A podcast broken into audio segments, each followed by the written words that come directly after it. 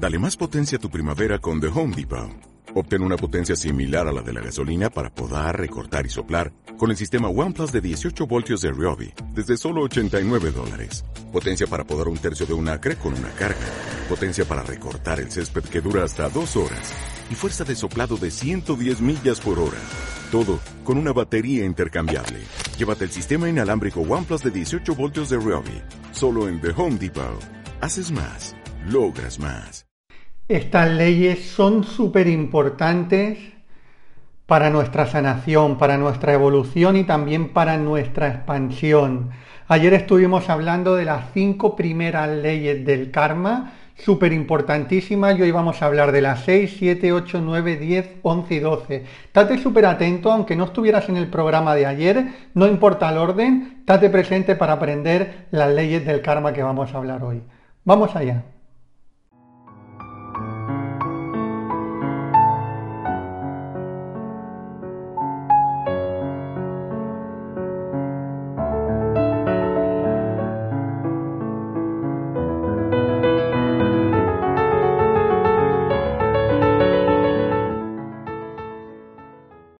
¿Qué tal, estrellas de conciencia? Bienvenidos, bienvenidas. Estamos un día más en el programa Estrellas de Conciencia. Bueno, estamos todos los días en YouTube, de lunes a domingo, a las 8 de la tarde hora española. Algunos días estamos con el podcast Estrellas de Conciencia, otros días con videoclases, con eh, inspiraciones también, con prácticas. Y hoy seguimos eh, parte del programa que hicimos ayer, que hablamos de las 12 leyes del karma, estuvimos hablando de las cinco primeras y dijimos que hoy vamos a continuar. Si estuviste ayer, perfecto, porque vas a escuchar las siguientes, pero si no estuviste, no pasa absolutamente nada. Estate en el podcast de hoy, en el programa de hoy, porque no es tan importante el orden. Si no escucha las de hoy, céntrate, aprende de las de hoy, que son muy profundas, y luego ya puedes ir al programa de ayer para escuchar las cinco primeras. Bueno, me estáis preguntando también, si lo estás escuchando en vivo, acabamos de abrir las inscripciones para la formación de Reiki en tu vida. Te voy a dejar tanto en descripción como en el, primer enlace, en el primer comentario fijado, para que puedas aprender desde cualquier parte del mundo, nivel 1, nivel 2, el módulo de terapeuta Reiki Animales y Niños, ¿vale? Te dejaré ahí el enlace, hasta te presente igualmente en el programa y luego te lo recuerdo cuando terminemos. Bueno, pues venga, vamos a hablar de las leyes del karma. Las leyes del karma son leyes que nos traen enseñanzas muy profundas para nuestra evolución interior, nuestra sanación, pero también nuestra expansión. Somos seres expansivos, somos seres creadores. Hemos venido al planeta Tierra a expandirnos, a crecer, a brillar. Siempre os digo que es muy importante que esto lo hagamos desde el corazón, porque si uno busca el crecimiento únicamente desde la mente egoica, al final ese crecimiento trae sufrimiento. Pero no es el crecimiento el que trae sufrimiento, sino desde el lugar del que se está intentando hacer, es decir, de una mente egoica donde únicamente eh, piensa uno en sí mismo y no en cómo puede participar en un mundo mejor. Pero cuando buscamos la expansión, cuando buscamos el crecimiento desde el corazón, esa es una auténtica bendición y es la verdadera esencia del ser humano. El ser humano, como ser espiritual que somos, viviendo una experiencia humana, nuestra alma quiere venir aquí a expandirse, no quiere venir a pasar el trámite, no quiere venir a, a pasar dificultades. Las dificultades son entrenamientos para que podamos expandirnos. Pero como ser espiritual hemos venido a expandirnos. Y estas 12 leyes del karma son importantes eh, entenderlas para eso.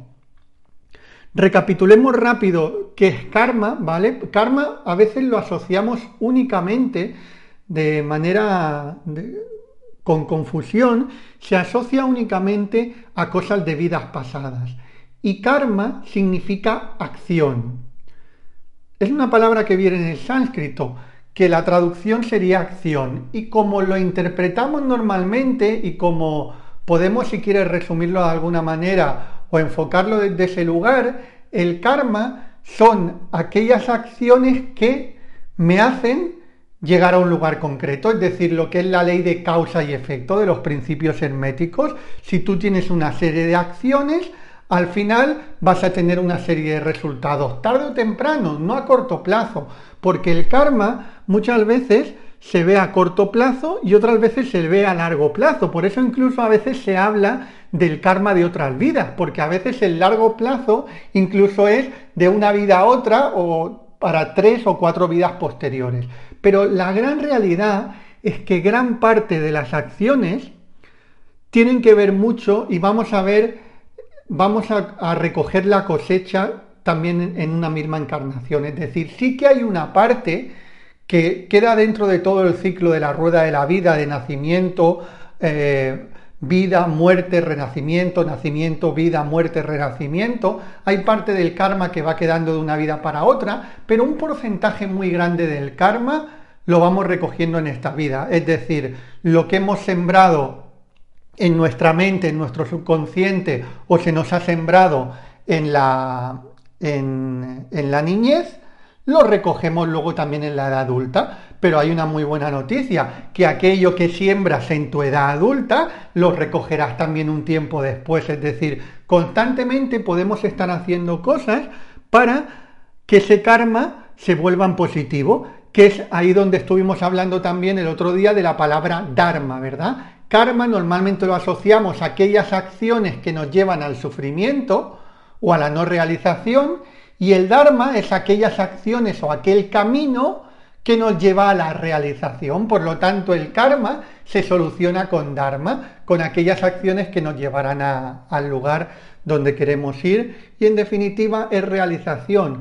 Realización del ser en todo, porque a veces uno piensa que la realización del ser es únicamente espiritual, pero no es únicamente espiritual, es también terrenal.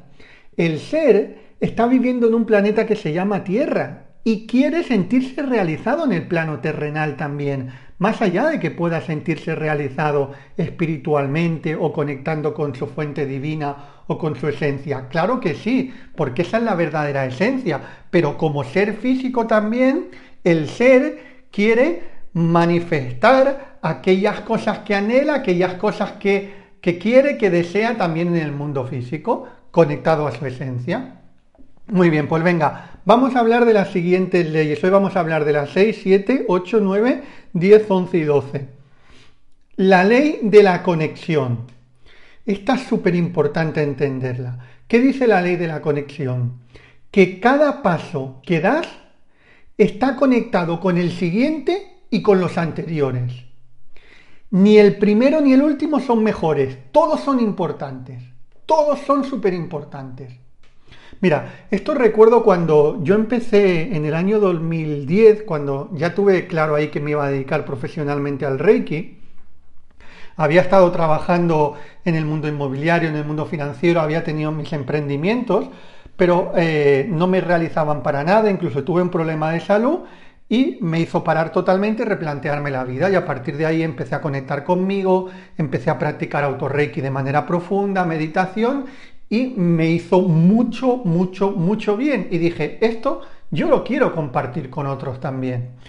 Entonces, en el momento que decidí que quería compartirlos con otros eh, y que mi camino iba a ir por ahí, los primeros meses o incluso el primer año, yo mismo me decía, Javier, mira que me he dado cuenta tarde, con 35 con casi 35 años me he dado cuenta de esto, fíjate que eh, he tenido que pasar un problema de salud para llegar incluso a darme cuenta de esto, que aquel camino no, que este sí, y al principio no maldecía, pero pensaba que había perdido el tiempo en el pasado, es decir, decía, he estado 15 años de mi vida laboral tirando por un camino que no me ha realizado, ojalá hubiera hecho esto con 20. Y esa era una conclusión que es muy habitual que a veces tomemos. Hay gente que a lo mejor se apunta al Reiki y dice si lo hubiera conocido antes.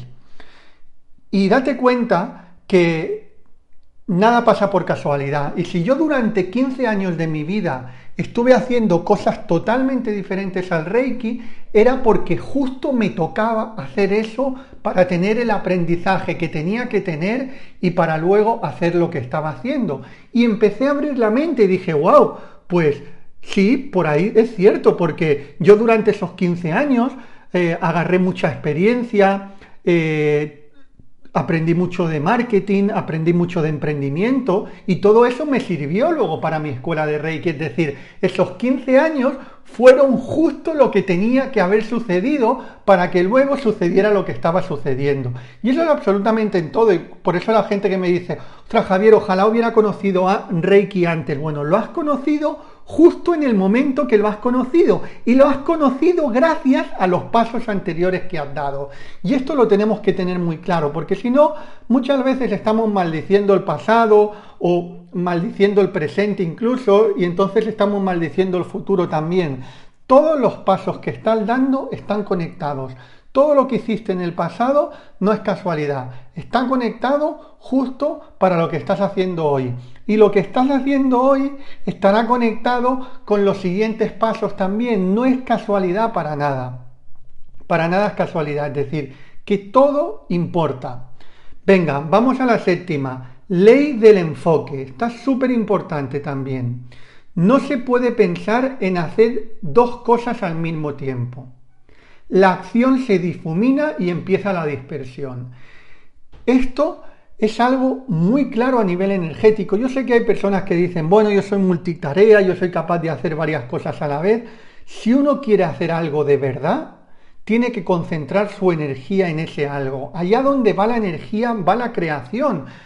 La ley del enfoque dice que si tú eres capaz de enfocar la energía en un punto, ahí va a manifestar. Pero si tú estás dispersando la energía constantemente, va a ser mucho más difícil manifestar. Mira, esto lo dije yo también hace muchísimos años cuando empecé con el Reiki y tenía muy claro que me quería dedicar al Reiki y que me quería enfocar en el Reiki. Habían otras personas que me decían, bueno, Javier, pero con el Reiki solo no te vas a ganar la vida. Haz también terapias de, eh, yo qué sé, estudia registros acásicos, haz lectura de registros acásicos, haz también, hay quien me decía masajes, hay quien me decía, porque solamente con el Reiki no te vas a ganar la vida. Y yo sabía del poder del enfoque porque lo había aprendido en otros emprendimientos que había tenido, que si uno se dispersaba mucho en tener 50.000 productos, en tener 50.000 cosas, no era capaz de volverse un real especialista en eso que quería hacer de verdad, que de verdad sentía en el corazón que tenía que hacer. Entonces yo dije, yo me voy a enfocar en esto. Quizás ellos tienen su parte de razón, pero yo creo en la ley del enfoque y me enfoqué totalmente en ello. Y el tiempo, en mi caso, me dio la razón. ¿Por qué? Porque me enfoqué totalmente en ello y pude crear una de las escuelas de Reiki que más personas están formando en la actualidad. En cambio, esas personas que me decían eh, que tenía que hacer varias cosas porque si no iba a ser muy difícil, a día de hoy ni siquiera se están ganando la vida con ello. Lo tienen que complementar con, con otro trabajo aparte, ¿no? ¿Por qué? Porque no se enfocan, porque constantemente están dispersando la energía. Ahora un poco de esto, ahora un poco de lo otro, ahora hago esto, ahora hago lo otro. Supongo que habrás escuchado el, refrán popular, ¿no? De aprendiz de mucho, maestro de nada. Y eso es una manera diferente de decir enfócate, enfócate en algo. Aquí te he puesto el ejemplo ahora de, en el trabajo profesional, pero puede ser aplicable a cualquier cosa es súper importante que si queremos manifestar de verdad, ¿eh? manifestar a lo grande, aquí no te estoy diciendo manifestar migajas, te estoy diciendo manifestar a lo grande, la ley del enfoque es súper importante. Venga, vamos a la octava, la ley de dar y hospitalidad. Si la ley de dar y hospitalidad. Si reconoces la verdad en algo, tarde o temprano tendrás el llamado a compartir lo aprendido. Y eso es así. Hay, por ejemplo, muchas personas que dicen, bueno, Javier, yo quiero hacer la maestría de Reiki contigo, pero de momento no tengo pensado enseñar a otras personas o ni siquiera dar terapia. Yo le digo, estate tranquilo, no hay absolutamente ningún problema porque la maestría, de hecho, el 70 o el 80% de mis alumnos que hacen la maestría no tienen intención de enseñar, sino de profundizar en su camino interior. Pero al mismo tiempo les digo, quizás ahora no tienen ninguna intención, pero en el momento que tú integres totalmente las enseñanzas del Reiki de manera profunda, el Reiki tradicional, tarde o temprano vas a tener la necesidad de compartir. A lo mejor simplemente en conversación, a lo mejor simplemente en decir hago esto, prueba esto, o también a veces en poder enseñar a una persona, a otra, a dar terapias a uno a otro. Porque es una ley, es decir, los seres humanos somos de naturaleza buena. Los seres humanos, cuando hay algo que nos está yendo bien a nosotros, tenemos tendencia a querer compartirlo. Esa es la ley de dar y hospitalidad. Lógicamente yo siempre digo que uno es importante que primero se centre en su propio trabajo, porque cuanto más te centres en tu propio trabajo, cuanto más te eleves, en el momento que quieras dar a otro, más profundo vas a dar también, ¿vale? Pero tarde o temprano, al final, todos tenemos alguna necesidad de compartir aquello que nos está yendo bien. Vamos a la novena. La ley del aquí y el ahora para la renovación, ¿qué, quiere decir la ley del aquí y el ahora? Que para la renovación es necesaria dejar de mirar atrás. Es necesario dejar de mirar atrás. No hay manera de que haya una renovación profunda si no paramos de mirar hacia atrás. Y cuando digo mirar hacia atrás, hablar del pasado también.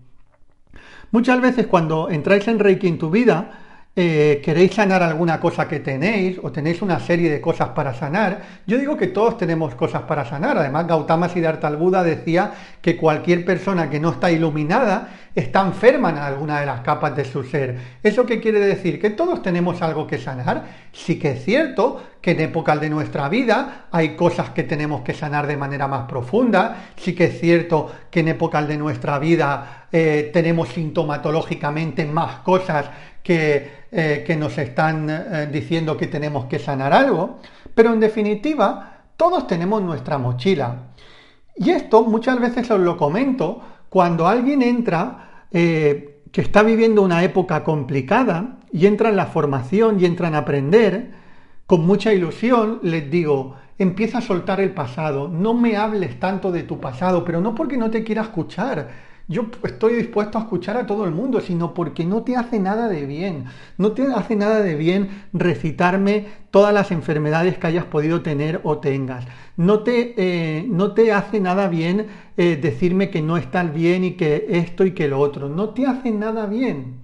De verdad, no te hace nada bien. Y mi trabajo no es escucharte todo eso. Mi trabajo es empujarte para que te empoderes y haya una transformación en ti. Y no puede haber una transformación, no puede haber una renovación si no se suelta el pasado, si no se deja de hablar del pasado, si no se deja de repetir lo que uno tiene constantemente, lo que uno ha tenido, ¿sí? Yo algunas veces, yo soy, para mi vida, soy muy, como diría, soy muy reservado en contar cosas de mi vida. Puedo asegurarte que cuando te cuento algo de mi pasado, te lo cuento únicamente como una historia de superación para que te inspire y para ayudarte a, inspirar a ti. No te lo cuento para describir eh, nada del pasado. ¿Por qué? Porque si uno quiere una renovación de verdad, tiene que empezar a soltarlo. Y más cuando está en ese momento de renovación. ¿Vale? La creación solo sucede en el momento presente. Y insisto porque es muy importante entenderlo. No puede haber renovación si no dejamos de hablar de aquello que queremos purificar. Si seguimos hablando de aquello que queremos purificar, no hay purificación. La purificación es soltando y dejando de hablar de aquello que no queremos y enfocarnos en la luz y en todas las bendiciones y en la práctica constante, continuada y mantenida en el tiempo. Súper importante. Venga, vamos a la décima. La ley del cambio. La vida es un cambio continuo. Constantemente todo está cambiando. Y muchas veces, que es también una enseñanza que hay muy profunda sobre la impermanencia de las cosas en el mundo físico, por mucho que pensemos que las cosas son interminables, en el mundo físico todo tiene un principio y todo tiene un final. En el mundo físico todo está en un constante cambio. A veces nos apegamos a relaciones, a situaciones, a, estados de ánimo incluso, y Constantemente todo está cambiando. Es la única constante que hay en el universo y en el mundo físico, el cambio constante. Es tan constante el cambio que es que no se para de cambiar. Yo te estoy hablando a ti ahora y te estoy diciendo algo y uno o dos segundos después ya no somos la misma persona, ya ha sucedido un cambio dentro de nosotros. Por lo tanto, esto nos tiene que dar una información muy clara para no apegarnos tanto a las cosas y para también entender, primero, no apegarnos tanto a todas aquellas bendiciones que, que, tenemos, que a veces nos, nos apegamos y no queremos soltarlas, y a veces la vida las cambia por otras cosas diferentes en nuestra vida. Uno, no apegarnos a eso. Y dos, no apegarnos a aquellas cosas que no nos gustan tanto tampoco. Porque antes te hablaba, a lo mejor alguien tiene una situación concreta de salud física, emocional, de situación laboral, de situación con su pareja, de lo que sea.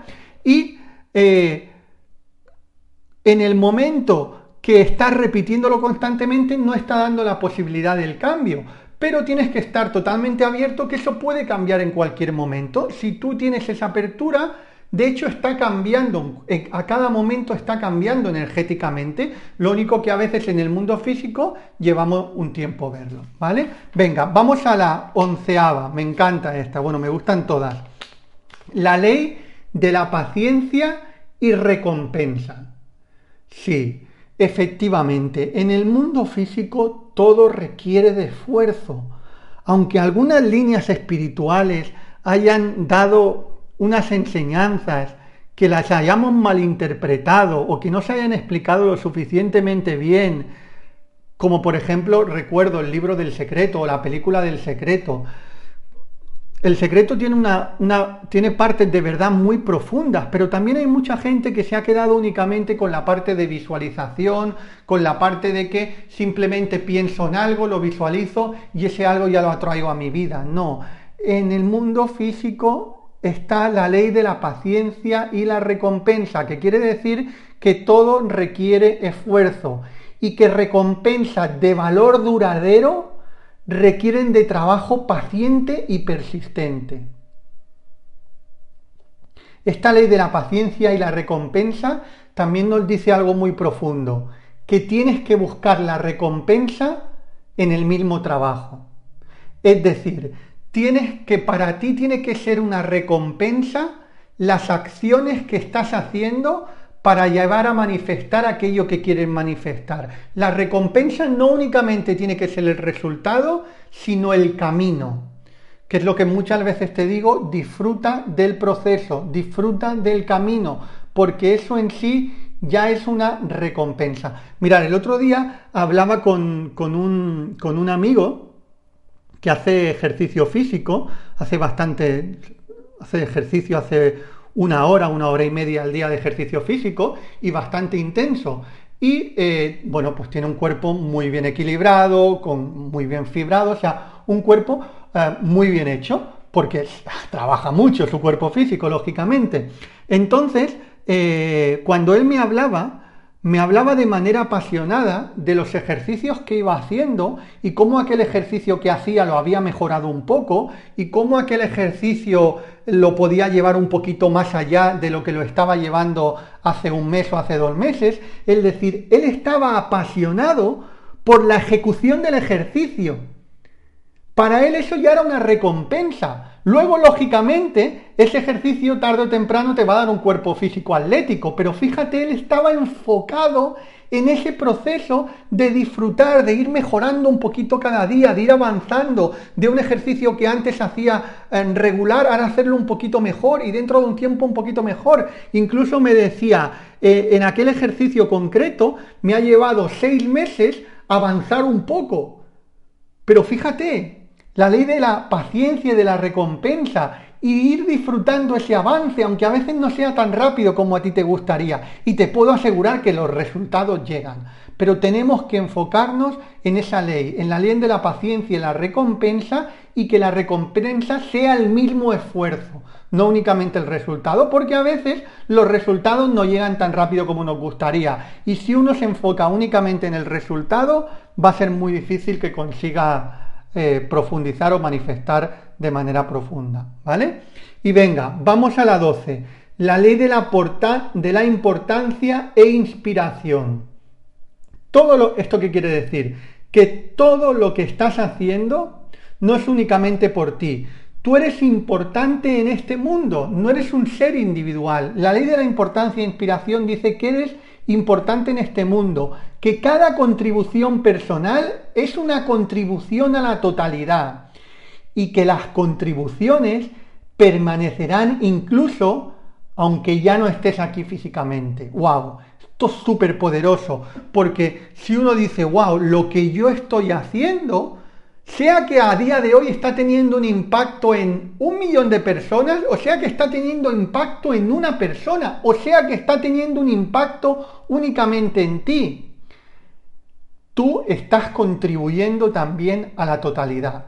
Y muchas veces os lo digo incluso con la práctica con la práctica de autorreiki, de meditación, digo, claro que si le das reiki a otro, estás contribuyendo a otro y también a un mundo mejor, pero solamente con tu propia práctica de elevarte, ya estás contribuyendo indirectamente a un mundo mejor. ¿Por qué? Porque estamos todos conectados y si un ser como tú eleva su vibración, está contribuyendo a un mundo mejor. ¿Sí? Decidme si me seguís aquí, chicos, chicas. Bueno, espero que os haya inspirado mucho. Te voy a dejar ahí tanto en descripción como en primer comentario fijado para que puedas aprender conmigo desde cualquier parte del mundo. Recuerda que las plazas son limitadas, las tenemos abiertas por unos días únicamente. Ahí lo vas a encontrar tanto en descripción como en primer comentario fijado para que puedas aprender nivel 1, nivel 2, también los módulos terapeuta, Reiki, animales y niños, que lo incluimos en el nivel 1 y nivel 2.